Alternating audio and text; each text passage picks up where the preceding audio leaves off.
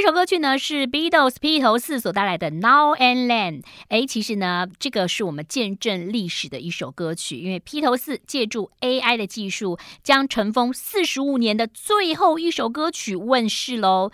因为那个年代当中，哈，其实在一九七八年的时候呢，约翰兰农曾经演唱呃的试听带，但是呢，这个另外的三位哈尝试的曾经想要将歌曲完成，可是那时候科技没有那么进步啊，所以没有办法将试听带里头的呃。约翰·兰农的歌曲跟钢琴的声音很清楚的分离，所以他们就暂时的搁置了。但是现在拜人工智慧 AI 技术所赐，四个人共同参与的最后一首歌曲终于问世了。所以好多乐迷朋友都感动说啊，不敢相信此生能见证 Beatles 发行新歌曲，希望大家会喜欢喽。接下来呢，我们要来这个嗯。加油一下哈，充电一下啊！有时候呢，上班上了二十年或者十多年呢，你总觉得说，哎，我好像做的事情都千篇一律呀。但但是我希望呢，我能够再次被老板看到，甚至呢，希望呢，这个呃，同事们发现说，哎，除了我自己的本分工作之外呢，我还有一些不同的才华跟才能啊。好，今天我们要介绍一本书，叫做《把微不足道的小事放在心上》啊。看似微不足道的小事，但是如果你非常在心上，同时呢，你又去处理的话，可能你就会在这个些微呃当中呢，跟你的同事哈，就有一点点的差距出来了。很高兴呢，为大家邀请到千万职场名师啊，也是这本书的作者周纯如，纯如老师你好。嗨，大家好，线上的伙伴们大家好。哇，要线上的伙伴们啊，是不是？真的已经习惯了，就是在网络上上课是，是。对。所以要说伙伴们、小伙伴、伙伴们、线上的伙伴们、线上的好朋友们，这个你是千万职场讲师，每天都会讲呃职场的事情哈。那这个职场的事情。看似各个的不同的行业，其实很多事都是相同的，对不对？对，没错。嗯，嗯，其实就是说，呃，应该是这么讲哦。我觉得职场哦，它有非常多的工作，其实都是呃，都是同样的一些规则化跟流程化。嗯，所以我觉得我们应该在这个规则化跟流程化里面，怎么样让它可以安全的。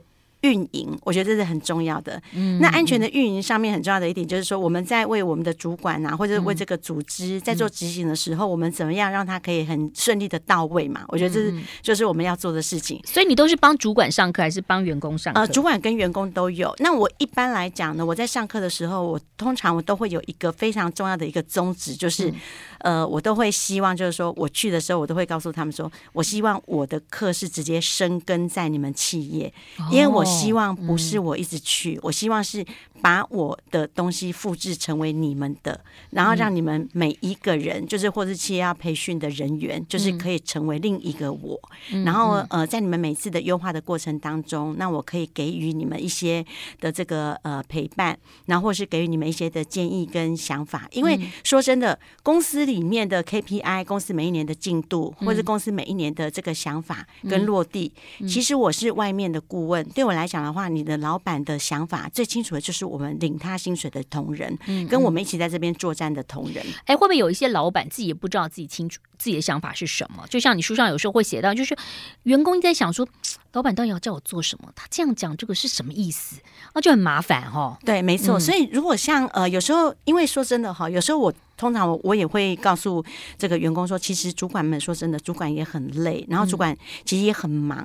说真的，像我自己也是公司的老板，我就觉得说我这么多事情要做，其实我真的我没有办法什么事情全部都记得起来。所以其实有时候呃，在旁边的伙伴们或者是旁边的这个呃员工们，其实他如果给予适度的提醒，我觉得是很好的。可是有时候员工们他对于适度提醒这件事情，我觉得有时候他都会站在一个很。很惊慌或者是一个很胆怯的状态下，他通常都讲说，还是不要讲好了。其实有时候我觉得，呃，你的勇敢讲出来，就是跟你的这个对应的方式，我觉得是造就你的工作上面会被看见。是不是现在的小朋友因为比比较不比较个人、比较自我，就不愿意讲？那以前是因为客气，那当然有时候就说，呃。你也要知道，老板突然哎迎面走来一个人，或者是走来一对夫妻，老板可能只认识那个男男生哦，可他可能不知道那位女士是谁，对，你就要适时的提醒他一下。对，没错，所以我就会直接告诉他，哎、啊，那位女士是谁，然后她什么名字，或者那一位来的男士是谁，他什么名字。啊、那甚至有时候我还会告诉老板说，他们最近公司有什么样的新闻状态是比较好的，那个不好的，我就通常会跟老板说，我们等一下就不要提他某一件事情。因为我觉得这个都是非常重要的事情，哦、就是说，当我们在做某一件事情的时候，我觉得有时候适度的提醒哦，嗯、其实我觉得会为老板在工作上面会比较省力许多。这个是比较像秘书嘛，哈。那你在这个书上写到，就说其实职场也有职场的烦恼，比如说同才的相处啦，嗯、甚至你刚刚讲到主管很难为，因为主管有分中阶主管，嗯、他上面是老板，下面是对你员工。他虽然觉得老板的话他也不是太认同，可是他还是要不答。对，没错。这这真的就是。很难，你知道，而且换一个位置，很多人说啊，你看换个位置就不一样，嗯、但是还真不一样嘞、欸。嗯。通常是这样子哈，我呃，我在自己在担任这个主管的那一段时间哦，嗯，我当然会做一件事情，就是呃。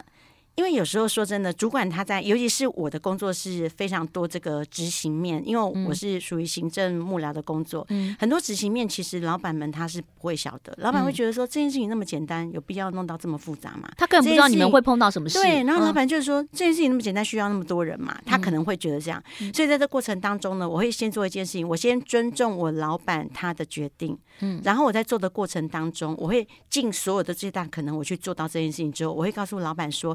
真的，我在尽所有最大可能之后，我还短缺了这样子的一个小的资源，嗯，可不可以帮我补强这个资源，或者给我这个资源？还有说小的资源，对，我不能说大资源。对，我就是一定会让老板知道，就是说，呃，我真的确实有努力过了。嗯，我不是一开始我就跟老板说我没有这个没有那个，嗯，因为我呃在做每件事情，我觉得我在工作里面我比较不一样的是。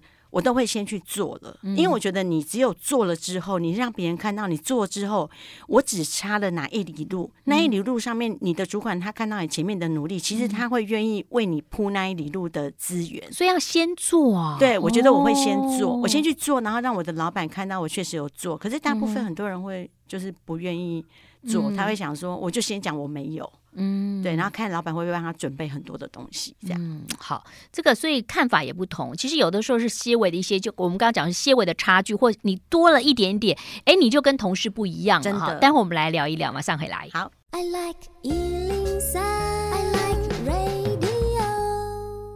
欢迎回来喽，我是赵婷。其实所有的事情都不是微不足道的小事啦，哈。很多人呢，以前我们台湾的，比如比如说说服务业的话，是比较来自于日本嘛，对不对？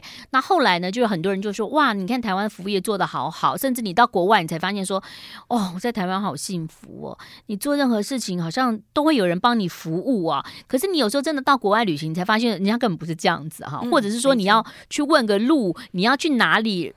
他们也没有义务要告诉你，不像我们台湾人，就是会把人家说，哎，没关系，我就陪你过个马路。所以每个地方的状况不一样。那台湾大部分的这个职场哦，如果我们不讲外商的话，呃，职场的文化还是比较日系，对不对？嗯、其实，呃，我觉得我们在讲服务这件事情哦，我相信呢，在每一个国家都有服务好跟服务不好。嗯，那我相信在包括我们在台湾，我们一直在提倡服务这件事情。我相信在同样一个服务好的机构里面，也会有服务好的同仁跟不好的同仁，嗯，一定的。那我觉得最主要是说，我们在做服务的这件事情里面，最主要是因为我们都忘记做一件事情，叫做我觉得把它改成对方觉得。我们每一次在做每一件事情的时候，我们都很想做一件事情，就是我觉得我把我的事情做好了，嗯嗯，我觉得我把流程做好了，嗯，我觉得我把这个状态做好了，嗯，我觉得我把 SOP 做好了，我觉得我给你了，嗯。可是我们都没有想到，说我这个部分到底是有没有真的充足到对方他的需求点，所以我常常。会说，如果呢，我们在做每一件事情，你的服务上面有没有做到一件事情，叫做对方觉得，而且这个觉得必须要体贴到他的心。哦，我觉得这是非常重要的，因为当你体贴到他的心的时候，你就会觉得说，对方他可以感受到你现在所做的这件事情的重要性，甚至说信件来来往返，文书处理也要这样子吗？对，你知道，包括文书处理这件事情哈，我常常会说。嗯，像以前我在担任这个呃公司的这个秘书啊，或是担任这个追踪这个专案的人员。我觉得很重要的一点就是说，我们在做信件的往返的时候，我们常常会说，呃，提醒你赶快缴交什么什么文件。嗯。可是后来我发现说，提醒你缴交什么文件，我感觉是我用发号司令的方式去请他做。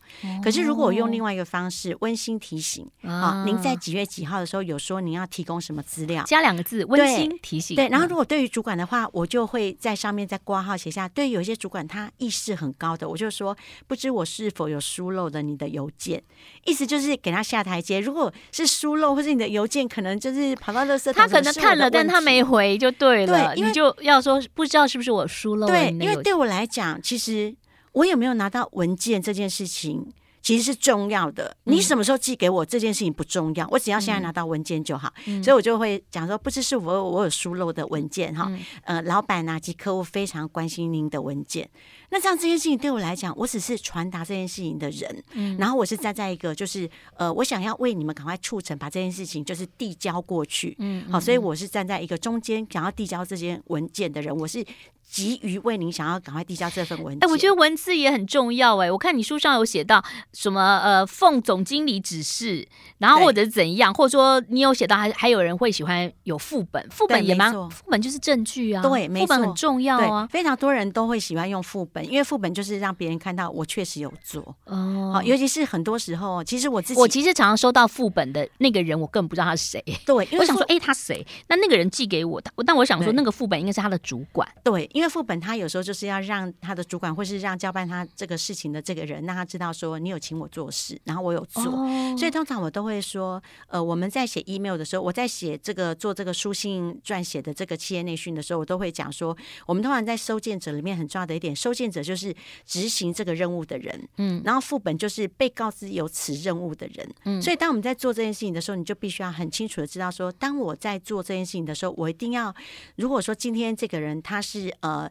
他的他是在不知道的，他的主管在不知道的状态下，他的员工是被赋予这样子事情的时候，嗯、我们必须要很有礼貌的让他的主管成为这个副本，因为这样的话，他主管才知道说，原来我的员工他去开会，原来的员工被赋予这样的事情，哦、那这样主管才可以知道说我应该如何在分派下面的事情。这样，哎、欸，其实我跟你讲，如果说不是文件了，我们跳回来另外一个，你知道现在大家虽然说我们中年人比较会用脸书哈，哇，很多人很喜欢 take 别人，你知道吗？对，然后呢，就让人家很困扰，就是说不知道是要同意还是不同意哈。有时候 take 你，其实那个张照片里头并没有你耶。对，然后你，然后而且因为他用什么用那个辨识，你知道吗？那还有还有人是这样，就是他 take 你之后，然后他还打电话过来跟你说：“哎，你为什么不核准我啊？”啊，对啊，他就好尴尬哦。我不想核准你，因为你没有帮我修图。哎，不是啊，开玩笑，就有些人知道我。但这个题外话，有些人很有趣啊，就是我有一个有几个朋友。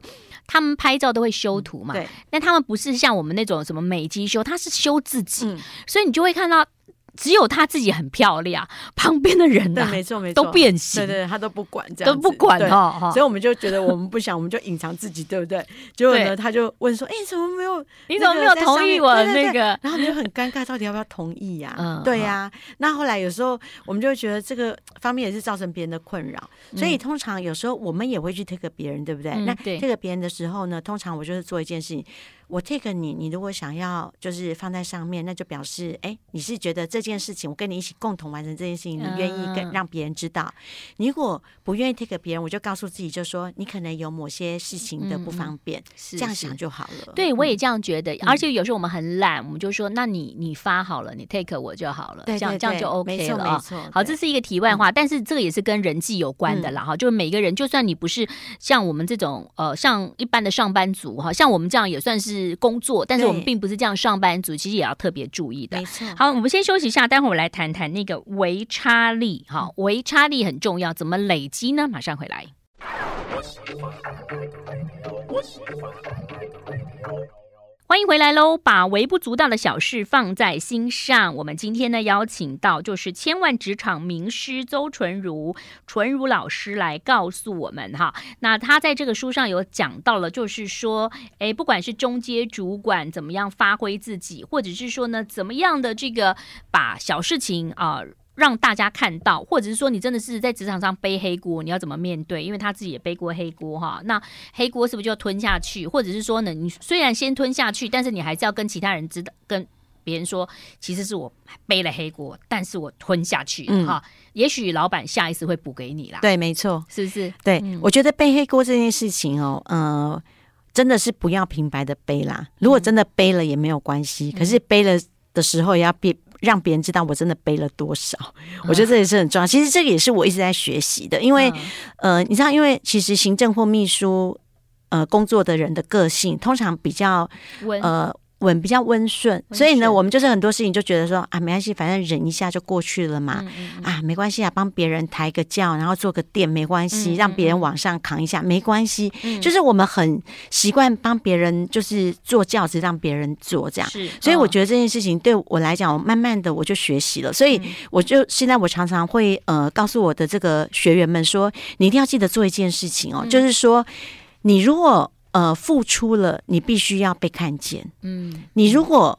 做了不二过改正，必须要被看见。我觉得被看见这件事情是很重要。嗯、被看见这件事情也有一个非常重要的一件事情，就是给你自己很大的鼓励跟自信心。嗯、因为你被看见之后，是给你自己一个力量，你就知道说、嗯、啊，原来我有被看见了，给你自己一个很大的鼓励。哎，那请教纯如老师，就是说很多人在上班嘛，他就很乖嘛，都是乖乖牌，所以也反正主管交办事情他都可以做到。可他心里头也许就是会一直有一个。呃，小种子越来越大，越来越大，就哎，为什么升官都没有我？哎，为什么就是又外面进来都经理呀、然后这边同事当升了组长，我怎么一直都没有被升起来？他这时候怎么样被看到啊？那个就是叫做委屈不求全嘛。哦，所以我每次都说哈，我都说委屈真的不会求全。嗯，所以一定要记得，如果真正发生这件事情的时候，嗯，我觉得就像比如说，呃，我在三十岁那一年，然后呃，我要去争取这个管理部经理的位置，我没有争取到的时候，我就直接问我的主管说，为什么？我没有，我觉得我这么认真，而且我觉得我这么努力。嗯，我觉得公司很多事情，我是真的用我的生命在为公司做事。嗯，为什么我没有？嗯，那我就想要去了解，因为我跟我的主管说，我也想要知道失败失败在哪里。嗯，那我也知道你会愿意去讲，就对。对，我想要知道说为什么我失败，我也想要。想要请主管告诉我我错在什么地方，或是我哪里不足，我想要去补足。嗯、可是我觉得现在很多呃年轻人，可能一方面就是说呃可能客气，那二方面可能也觉得说呃放弃。一个是客气，可能可能放弃，就觉得说哦没关系，反正没看见就算了，我等别人来看见。嗯、可是我真的觉得在现在的时代里面。等别人看见这件事情，我觉得有点困难，所以我当时觉得说，如果真的你觉得你很努力了，别人没看见的时候，其实真的，我觉得我们可以礼貌去询问说，请问我是不是有哪里不足？所以你没有升我当嗯，你可不可以告诉我？哦、对，那不足的部分，我可以再去补强，我可以自己去想看看我有没有机会再去补强。哦、就像我那时候大学毕业的时候，然后我的老板跟我说，啊，现在大家学历都一直往上提升，我就马上该赶快就把那个。呃，研究所这件事情就放在我的计划当中，然后就赶快再去念研究所。我觉得这个就是你在知道说我以后要往哪边前进的时候，你必须要做的事情。而且可能有你要看哪个公司的老板，有的公司老板很注重学历的，有的是注重哦，可能呃教养的，有时候是看你脾气的，不一定啦哈。每一个老板都不同哈。对。但是如果一个大企业本来就有一个企业的文化嘛哈，所以当你在进去之前，其实你要也要去了解那个企业文化。对，而且我觉得，嗯，就是说集团他在选材啊，到最后，其实就是说，在非常多的呃这么多优秀的人才当中，他必须要去选出一个胜出者。他可能就会用各个所有的一百分里面，他去选看一百分里面谁是最好的里面的一百零一分嘛。所以他有可能用各种方面，比如说优势啊、家世啊，或者你的学历什么各方面去比。那这时候对你来讲，你的学历如果又比别人好一点，当然机会就更多一点。嗯对，所以那时候我就觉得说，对我来说，我所学到的任何事情都是我自己的事。所以你还需要自己去问主。管说：“哎，请问你为什么我没有被升啊？我已经可能在这边五六年了，是不是我哪边要补足？”对，我会主动问，哦、我会主动问。就像呃，就像我人生当中的第一张驾照哈，是怎么来的。嗯、就是那时候我跟我的主管一起驾照，对，我跟证照还是驾照？驾照，驾照就是开车的驾照哈。哦、因为我跟着主管一起出门，然后那时候就司机大哥请假，嗯、然后我们就叫计程车就叫不到，然后主管就看着我，就眼睛就很生气，就看着我就说：“司机一请假就没有人会。”开车这样子看着你哦，对，就看着说司机形象就没有会开车，他自己会不会开车？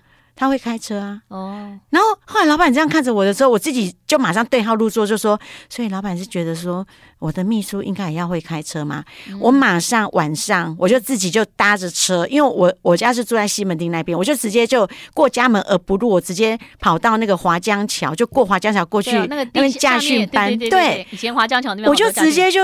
哎，你好认真！搭三零一哦，搭三零一公司，我还印象很很深刻。三一零还是三零一公司，然后我就直接搭到那个华江桥，我马上去报名家训班。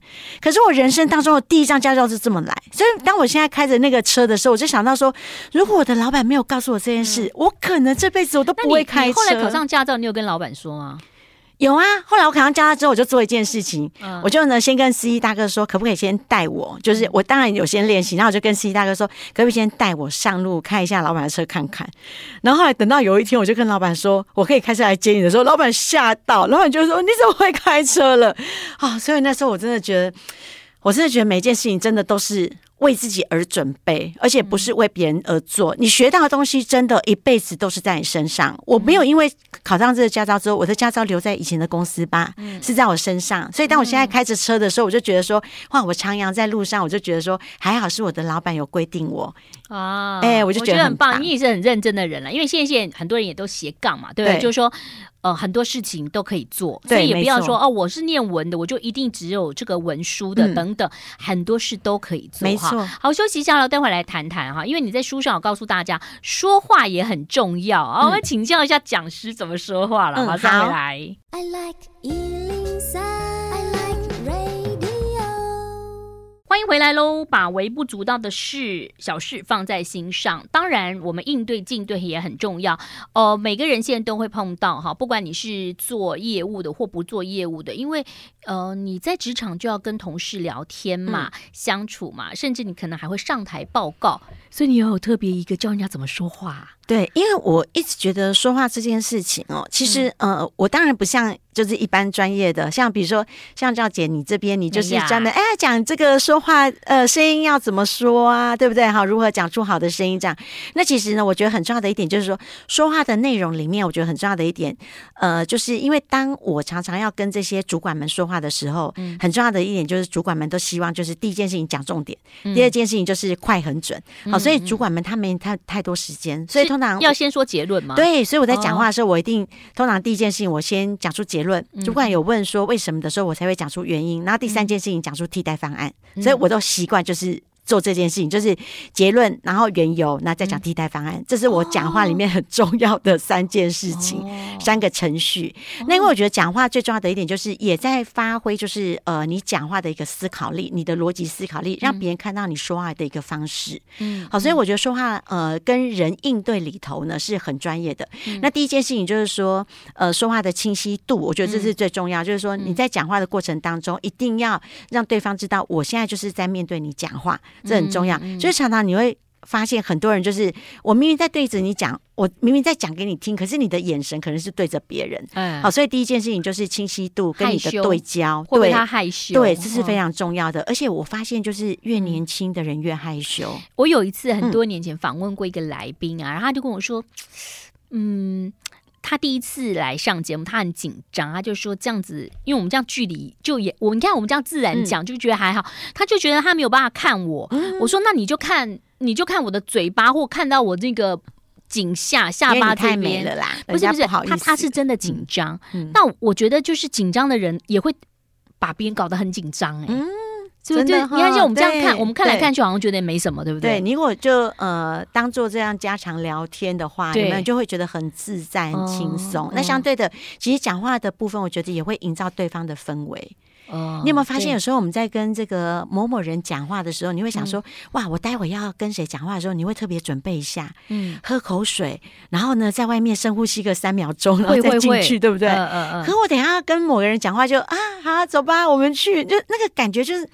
完全那个氛围是不一样。而且我觉得有时候讲话，或你跟老板讲话，或你要求我，我举例要求加薪，你去敲老板门，呱呱呱，不好意思，我我有事要跟你讲，然后他就坐在那边就嗯什么事？因为那个感觉，或者是说你如果在吃饭的时候，你用别的方式，我觉得那个是不一样的。对，你刚刚讲的氛围真的差很多，就是、氛围真的差很多。所以我说讲话里面有包括到氛围，有包括到你的这个肢体语言啊、嗯、动作啊，这些都会包括在我们的说话情境里面。所以我常常会讲说，说话不是只有讲话这件事情，嗯，就是还包括你的眼神，嗯，包括你的肢体动作，包括你的音量大小。嗯、我觉得音量控制，包括你的语速、嗯、你的语义，我觉得这里面都是很重要的，里面都要控制在里头。那如果说跟老板想要压要求加薪，他必须要敲老板的门，跟老板预约比较好，还是？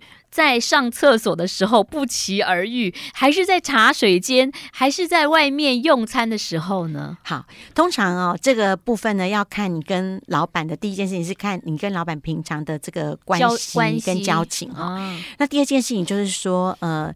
如果呢，你真的就是真的觉得自己对这个薪水真的有莫名的委屈的时候，然后你觉得这件事情是你觉得我有佐证资料，并且我的老板是属于这种需要有这个资料佐证型的，我老板是需要有这个数据补充型的，嗯，那我比较建议你就是呢，必须是要跟他约一个好好的一个时间，然后跟他说，老板有些事情呢，我想要占用你五分钟到十分钟时间，我想向您说明，可以吗？嗯，好，那这时候你就要准备好你的一些时间。那如果今你的老板他是属于比较呃这个人来疯的，或者哎跟你就交情就很不错，好，那比如说老板可能有时候就是呃在随时就赞美你一下哈，比如说像以前我的老板有一个老板就说，哎你真的很不错，那我就说哦你每次都只讲讲我很不错，可是都没有表现在薪资上，你看我觉得这样就很好，对，然后老板就说哦没有，然后就说真的很久没表现了，那老板就听了，老板自己就感觉就说哦，然后老板就有这种，那旁边有人吗？啊？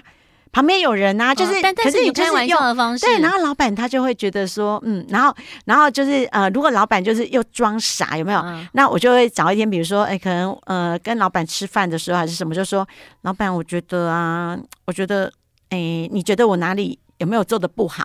为什么这么多人都加薪，就我没有加到薪？这样子我心里面有点不平衡、欸。哦，就单刀直入哦。对，我就会跟老，因为这是我跟老板的交情比较好。对对对，对，我跟老板交情比较好。跟没有交情的，你突然这样跟他讲，老板说：“那你就明天就不用来了，东西收一收就好了。”那我是，那如果是电脑就关起来。对，那我是对于老板比较权威型的老板，那我就会问老板说：“老板，呃，请问你觉得我应该加强什么，才可以让你觉得我是值得那样那样子薪资的人？”那我会回家也要练习，对不对？的，就是说，你要注意到每一位呃主管他的这个个性啊，还有每一位主管他所重视的是什么事情，我觉得是非常重要。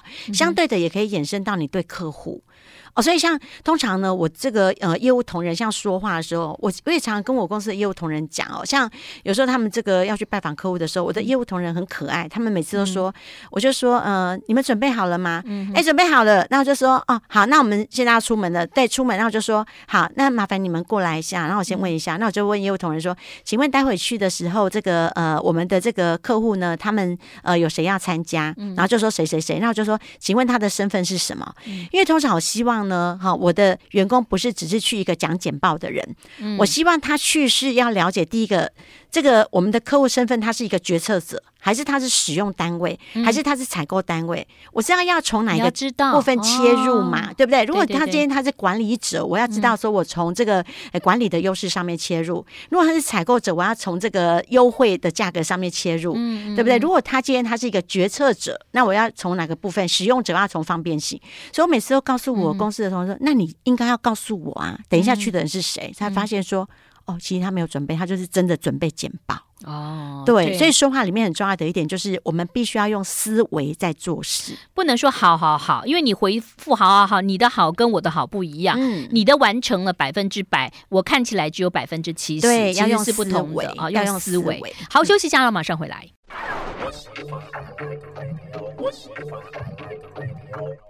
欢迎回来喽！把微不足道的小事放在心上哈，其实很多的小事就是一件大事了。你不要觉得很多是小事，嗯、搞不好你觉得小事，人家觉得是大事。对，真的。就像有些主管或者说面试的时候，从你进门的时候他就开始看着你，对，对不对？所以这个就有关乎到礼仪的部分啦，啊、对不对？对，你刚、嗯、接着要跟我们谈到就是追随吗？对，我觉得礼仪这件事情很重要的一点就是说，嗯、呃，礼仪这是呃看来是很小的一件事情，嗯、可是其实你就可以把这件礼仪这件事情扩大。嗯，那其实我在书上里面呢，我讲到礼仪这件事情哦。那我在里头呢，在我的企业内训里面，非常多人很非常喜欢，就是请我去讲这个社交礼仪，嗯，或者是这个呃国际应对礼仪。嗯，那在礼仪这件事情，我现在就呃针对这个业务同仁们哦，他们突然在讲这个应酬文化里面的这个应酬礼仪哦，哦，应酬文化很重要。应酬礼仪里面呢，我通常会讲到一件事情哦，就是呃如何。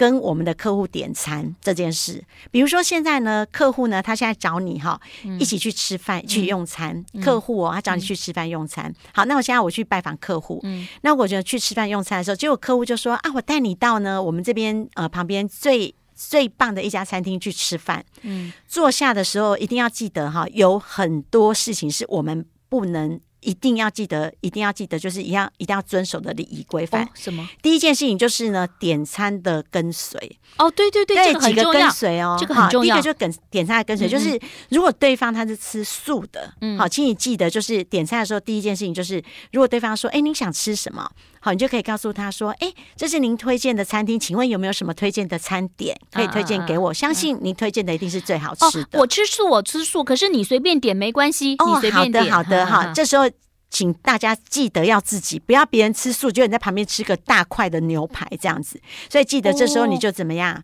你就今天跟他一样，清个肠胃，吃个素吧。哈，我觉得这是一种礼貌嘛，对不对？你跟客户嘛，我觉得这是非常好的。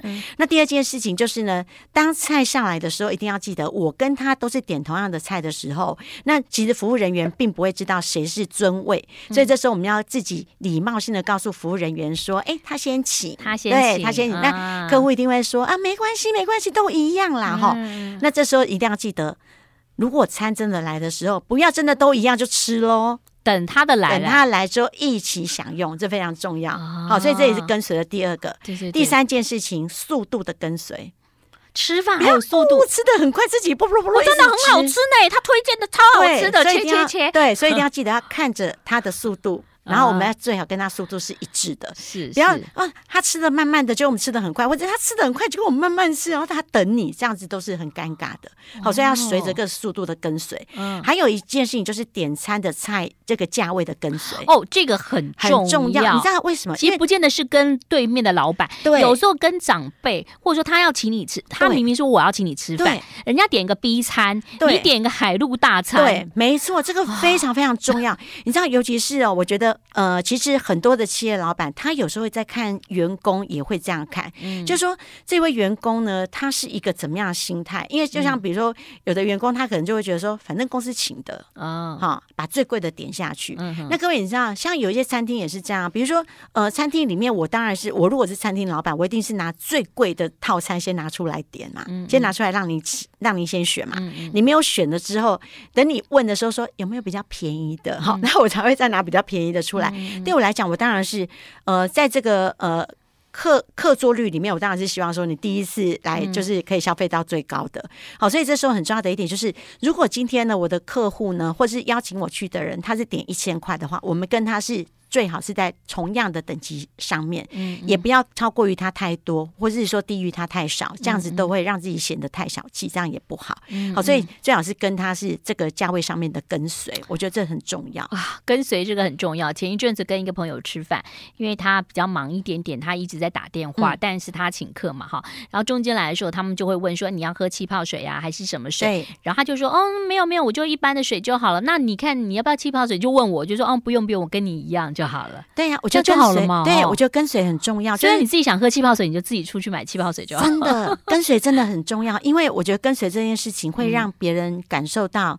你的一种礼貌性，还有就是说跟随这件事情，有时候别人会觉得说，哎，你可能会比较重视这个呃，就是我们的这个主人，或是重视这个请客或者宴客的人。嗯，我觉得跟随这件事情是蛮重要。那你的客人他愿不愿意？那如果说我的客人哈说没关系，因为我吃的比较少，我中午真的就是很少，我喝咖啡就好。来，你你来点，你来点，来我推荐你什么什么什么。那你要跟着他，他推荐你的，你要点吗？好，如果他推荐的话。话，然后我就说啊，所以您是推荐这个部分吗？哈，那我就会说，嗯，我相信您推荐的应该是没有问题。那呢，因为呢，我们只有两位，那因为我吃的也不是太多，好，那这样子的话，呃，我们两位的话，那我们点两道菜或者三道菜，这样好吗？